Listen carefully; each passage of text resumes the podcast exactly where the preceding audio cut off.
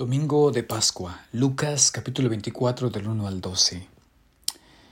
¿Piensan acaso que las mujeres habían dormido la noche anterior?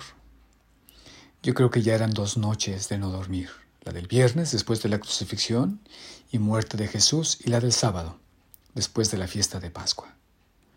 ¿Cómo habrían celebrado ese año la Pascua?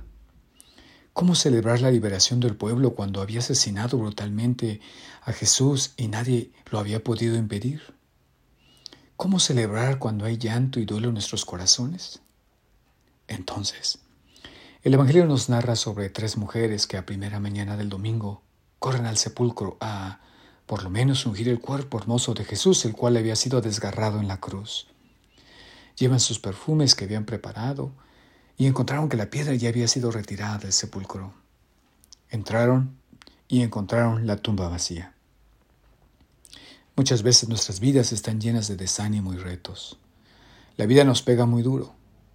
¿Cómo celebrar con alegría cuando se llora? ¿Cómo celebrar cuando se sigue, cuando sigue habiendo sufrimiento? ¿Cómo celebrar cuando nuestros matrimonios se rompen poco a poco? ¿Cómo celebrar cuando nuestros hijos toman el mal camino? ¿Cómo celebrar cuando hay traición y mentira?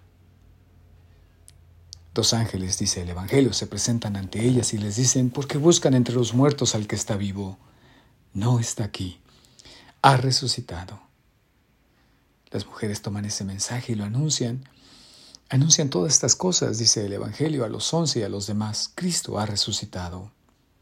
Pero todas esas palabras les parecían desvaríos a los apóstoles. Así comienza el anuncio más importante de la historia humana, frente a la realidad del dolor, donde se cree todo perdido, donde se han perdido los deseos de seguir caminando, donde se ha perdido el propósito de la vida. Ahí es donde más se necesita anunciarlo. Hace varios años experimenté una situación semejante. Días antes de Navidad, mi cuñada murió. Yo lo menos que pude hacer fue llegar lo más pronto posible, mas ya ni siquiera alcancé su cristiana sepultura. Y ahí en familia celebramos Navidad. El Dios con nosotros, al Emanuel.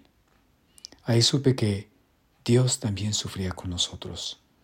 También lloraba la muerte de mi cuñada, su hija, y también lloraba el sufrimiento de mis sobrinos y hermano.